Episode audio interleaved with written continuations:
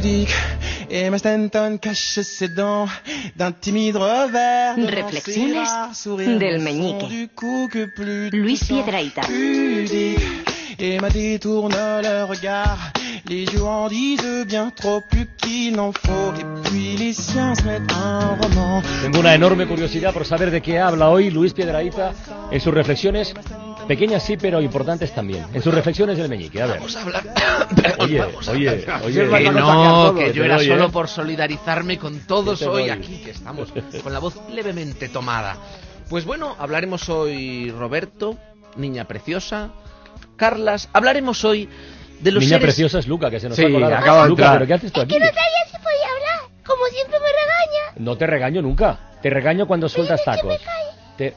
Bueno, espérate. Hola. Que me calle. Bueno, comenta, pero Yo no también sueltes. estoy afónica, ¿eh? ¿También? ¿Y eso? Por solidaridad. Pero no sueltes tacos. Venga. Pues hoy hablaremos, niña preciosa, de uno de los seres más desdeñados de la historia. Las escobas. ¿Las escobas? Las escobas y la escoba y el recogedor, porque detrás de una gran señora siempre hay un pequeño señor. Entonces, hablaremos de, de por qué no respetamos a las escobas, que es normal que no, que no las respetemos, cómo las vamos a respetar con esos pelos que llevan. Que tú las vas al supermercado, están allí en un cubito, en un rincón, parece un botellón de punkis, con esas crestas de colores, en una esquina todas ahí metidas crestas moradas, crestas naranjas, crestas azules. Solo les faltan las litronas y una cala- calavera cenicero allí, porque están ahí en su botellón de punkis. Es difícil Y el perro. Y el, y el perrito Perro, sin el perrito collar. también, y el sí, sí. perrito sin collar. Y con mala leche. Esos perros que tienen mala De leche, diente además. para Sí, afuera. sí, sí. De que parece que han estornudado muy fuerte, han salido así los dientes para afuera. Bueno, entonces, yo me pregunto, me pregunto de verdad en el corazón, ¿por qué hacen las escobas con esos colores tan llamativos? Pues no lo sé. ¿Será para barrer en la nieve, que no te pierdas? Eso, yo- no, la pregunta es, ¿eso el polvo lo valora? A lo mejor para barrer nieve, polvo, pero ¿el polvo valora ese, ese colorido? Es el polvo, me imagino yo, a una mota de polvo diciendo, ¡ay, qué gusto! Una escoba naranja, así sí que me dejo arrastrar. No, no, no lo veo yo claro. Pues yo te digo lo que sucede. Esos pelos son la alegría de la huerta. Son la alegría, son la juventud de la escoba, porque el tiempo pasa. Sí. Luego la escoba se hace mayor y esos Sí. pelos de colores encanecen. Encanecen, la, la escoba se pone triste y esto es muy curioso. Cuando una escoba se hace mayor, se peina con raya al medio. Siempre, ¿Eh? Se siempre. peina con raya al medio, esa escoba de garaje, color ya gris perla, ¿eh? con el palo y todo, gris perla, todo, el palo y todo, que tiene el pelo como Bart Simpson cuando va a misa, así dividido. Igual, igual, es como, un, como así, como dividido en dos. Y para que no se desenrosque el cepillo de la escoba de garaje, el portero, haciendo cuña, le mete una colilla ahí entre palo y mocho.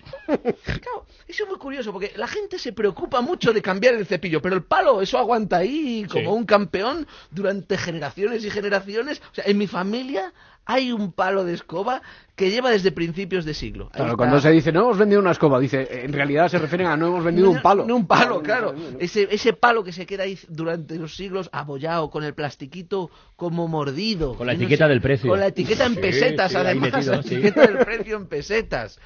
Ay, yo en la familia te dice, hijo mío, en la despedida de soltera de tu bisabuela bailaron el limbo con este mismo palo de escoba. Claro, ¿y dónde viven las escobas? Se preguntará la gente que no sabe dónde viven las escobas. En el armarito, ¿no? En el armarito de las Claro. escobas. Que eso se hace, es un armarito que se hace para aprovechar una cagada del arquitecto. O sea, esto no puede ser, yo me imagino al- al arquitecto argumentando, bueno, esto resulta que, pero aquí no iba un cuarto de baño, "Ugh, es que no cabe el retrete, de hecho no cabe ni la cisterna, ni el acordelito de la cisterna, pero esto es un estupendo armarito para las escobas. Perfecto. Si en el mundo hubiera buenos arquitectos, no habría armaritos para las escobas. La escoba vive ahí en el armarito con su familia, o con la fregona, la Sí. fregona, que es como una tía con pelo de bruja que vive allí con ella. ¿eh? Y la fregona, es curioso, tiene un momento muy delicado. El escurrirla. Ah, sí. Sí, porque exprimir una fregona es como exprimir una fruta gris seca y, ña, ña, ña, y siempre crees que puedes sacar más. ¿No has roto nunca un cubo? Yo he roto varios. Bueno, Yo te has he roto cosas- todo. Bueno, ¿verdad? también. Roto un Sí, sí. cubo. Eso- Apretando. eso- Claro. eso es, es Claro. muy de hombre. Te voy a decir por qué. Porque a todos los hombres nos ha pasado alguna vez que mientras friegas, bueno, te sientes torpe y dices, friego como puedo. Pero a la hora de escurrir dices, ahora es donde yo me luzco. Aquí es donde Carlas dice, mira, yo no he fregado bien, pero ahora a la hora de escurrir esto no hay quien me supere. Y es cuando el hombre se ansia, haces, ya, voy a dejar la fregona seca, seca, seca como la arena. Y seca queda, queda seca. Pero la cocina la dejas como una playa porque vuelcas el cubo. Eso Eso, sí. es muy de hombre, volcar el cubo. Eso sí, al yo, yo romper no, pero volcar sí.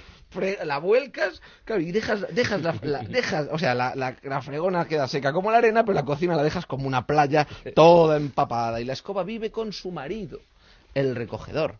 Ese matrimonio, Carlas, no funciona. ¿No? Porque yo aquí me pregunto, ¿por qué el palo de la escoba es más largo que el palo del recogedor? ¿Eh? ¿Qué pasa? ¿La persona que barre es más alta que la que recoge? Es que eso no, no, no, tiene, no tiene lógica interna ninguna, claro. Y el gran incomprendido es el recogedor, no comprende a su esposa, no, no se puede dejar barrer. Y lo peor es su hijita, su hijita, esa hija díscola que han tenido, la escobilla. La escobilla de Oh, váter, hija espuria de la escoba y el recogedor, que tiene el pelo como su madre, tiene cazolete como su padre y gorrito de plástico para colgar. Que dirás tú, ¿para qué lo quiere? ¿Dónde vas a colgar tú una escobilla? ¿En la cisterna? Como si como, no como esta borla que tienen los papas para llamar a los mayordomos. La pobre vive desterrada, no se le cambia nunca el mocho, no se le cambia nunca el palo, y si la vida de la escoba y el recogedor es duro, la de la escobilla, imagínate, porque tú piensa lo duro que tiene que ser tener caspa de chocolate. Ahí lo dejo, reflexionad. Si yo tuviera una escoba, si yo tuviera una escoba, si yo tuviera una escoba, cuántas cosas barrería.